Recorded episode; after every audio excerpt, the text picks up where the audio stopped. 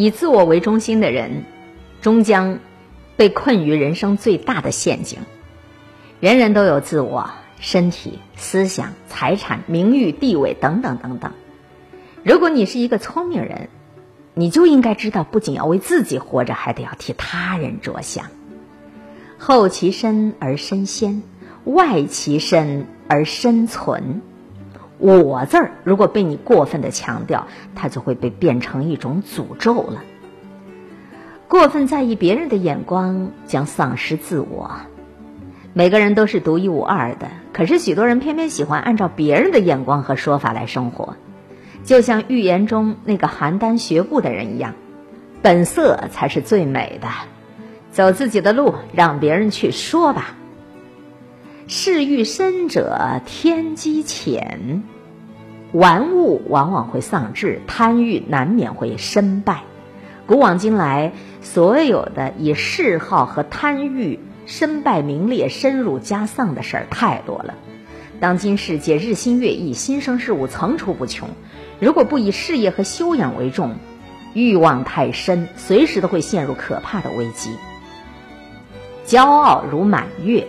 日渐亏缺，谦虚如新月；日渐圆明。身边骄傲的人总以为自己有学识、有能力、有本事，但是骄傲的真正原因其实是无知。请记住列夫·托尔斯泰的一个比喻：如果把一个人的真实能力比作分数值，那么他的自我评价就是分母，分母越大，分数值就越小。善战者立于不败之地而战。任何人都渴望成功，渴望过上幸福的生活。可是临渊羡鱼不如退而结网，临时抱佛脚不如平时多烧香。只有在提高自身素质的基础上参与竞争，这才是明智的做法。缺乏自制力的人会百无一成。你敢戴起镣铐跳舞吗？闻一多先生把诗比作戴着镣铐的舞蹈，是耐人寻味的。不能够设想没有规则的游戏，也不能够设想没有控制的言行。只有在规则和规矩的控制下，一切才会美好。不能超越自己，便无法超越别人。人对了，世界就错不了。一个人能否在激烈的生存竞争中战胜对手，赢得一席之地，决定于他能否战胜自己。而比之于战胜他人，战胜自己其实是一个更大的难题。交友是人生重中之重，关乎一生成败。友谊这件事儿对人生的意义，大概怎么样夸张都不过分。有太多的人都因为朋友而决定了一辈子的命运，是这一点。使得你选择朋友、交朋友的这个话题会万古长新。送花的人周围满是鲜花，重刺的人身边满是荆棘。这是一个怎样待人更有利于自己的问题？答案非常简单：你善待他人，最终有利于自己；你与人为恶，就会陷自己于万劫不复的境地。出乎尔者，反乎尔者也。你的人生道路是铺满鲜花还是荆棘，决定都在你自己。没有足够的气量，便没有做大事的规模。不求理解，只要宽容。与其斤斤计较，不如一笑置之。尤其不要试图改变他人。网开一面，也许会四方来归；披荆斩棘，不如绕过去。何乐而不为呢？善于把握人性。才能赢得人心。所谓得人心者得天下，失人心者失天下。人心即天命所归，要想赢得人心，必须善于把握人性，尤其是人性的弱点。人性如天，顺之者昌，逆之者亡。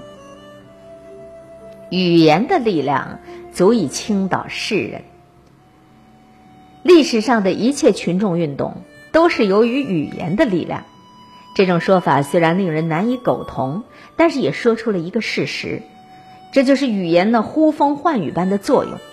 它启示我们，语言就是力量，它足以征服人心乃至一切。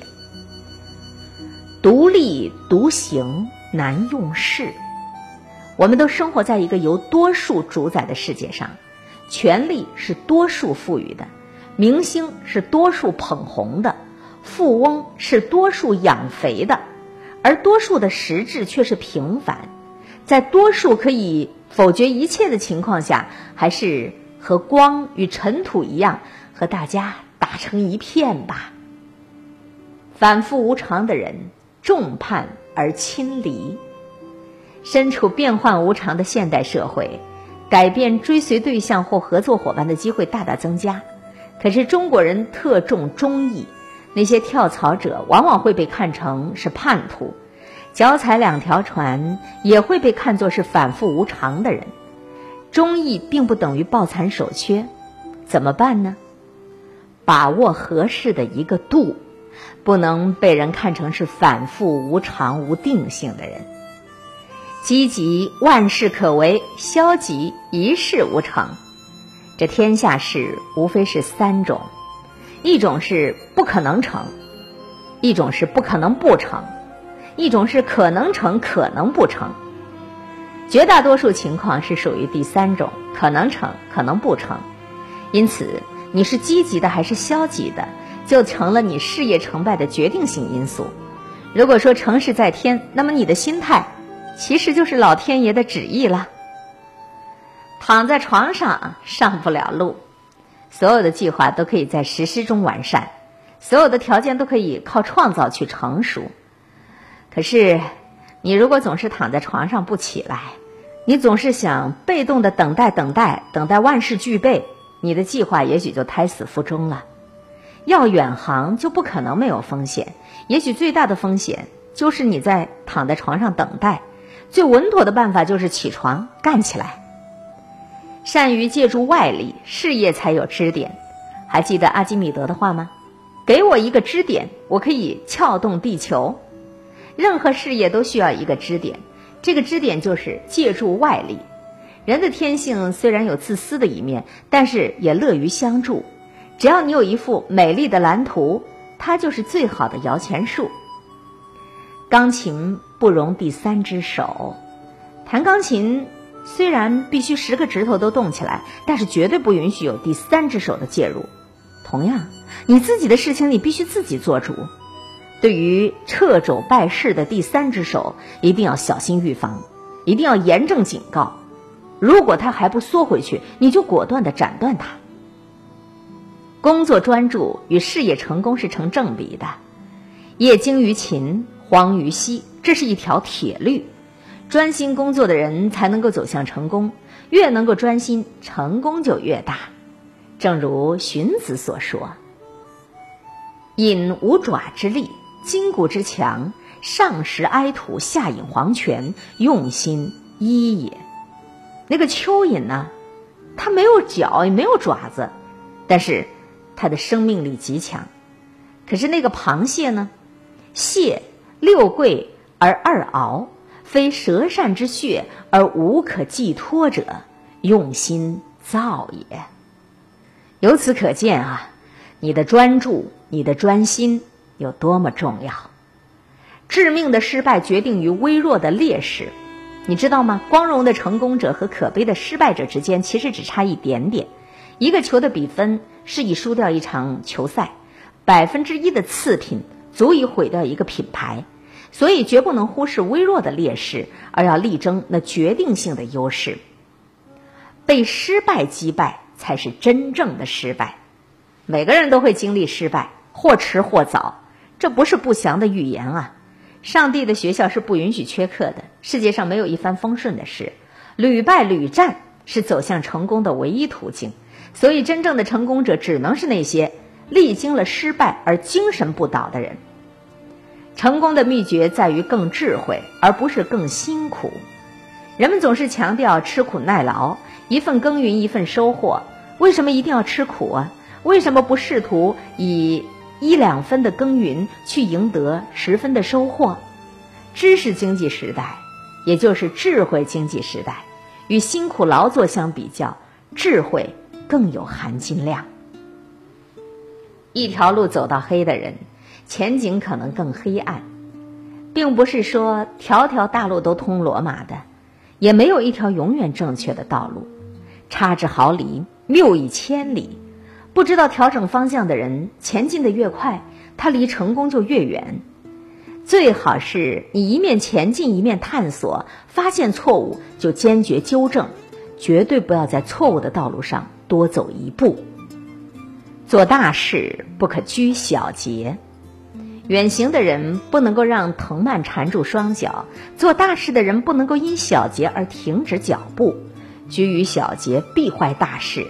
当整体和局部、利益和道德、理智和情感发生冲突，你不仅要识大体、明主次，还要有壮士断腕那样的果断和坚韧。决胜利器不可示人，战士的剑只有在血光中才能看得见。决胜的利器一旦暴露，你将在剑拔出来之前就倒下去，永远倒在悔恨的血泊当中。善战者必求之于事，聪明人做事注意用事，愚蠢的人只知道用蛮力。用事可以四两拨千斤，用力却如同与千斤之力在抗衡，难上加难。所谓英雄造时势，只有在善于用事的前提下才有可能。所以《孙子兵法》讲了：“善战者求之于事，不责于人。”挑战极限。当心物极必反哦，极限是可以挑战的吗？否，从来没有人突破过真正的极限。那些成功的挑战者突破的不过是一些比较大的障碍而已。真正的极限是不可逾越的。挑战极限的冲动当中潜藏着巨大的危险，还是适可而止吧。最后说，智者不舞双刃剑。大凡制胜的利器都有伤害自己的危险。然而，在利益的诱惑之下，有人却舍不得离开这种双刃剑，于是脚下深一脚浅一脚，心里头一会儿明一会儿暗，前途变得扑朔迷离。可真正的智者，他是从来不舞双刃剑的。以上我们和大家一起分享的二十八条经典的为人处事的内容，来自于圣贤文化公众账号上的推送。《易经》的翻译，价值连城。我也不知道这些内容是否都是《易经》当中提点过的，但是这二十八句话，足以能够帮助我们成就更美好的人生。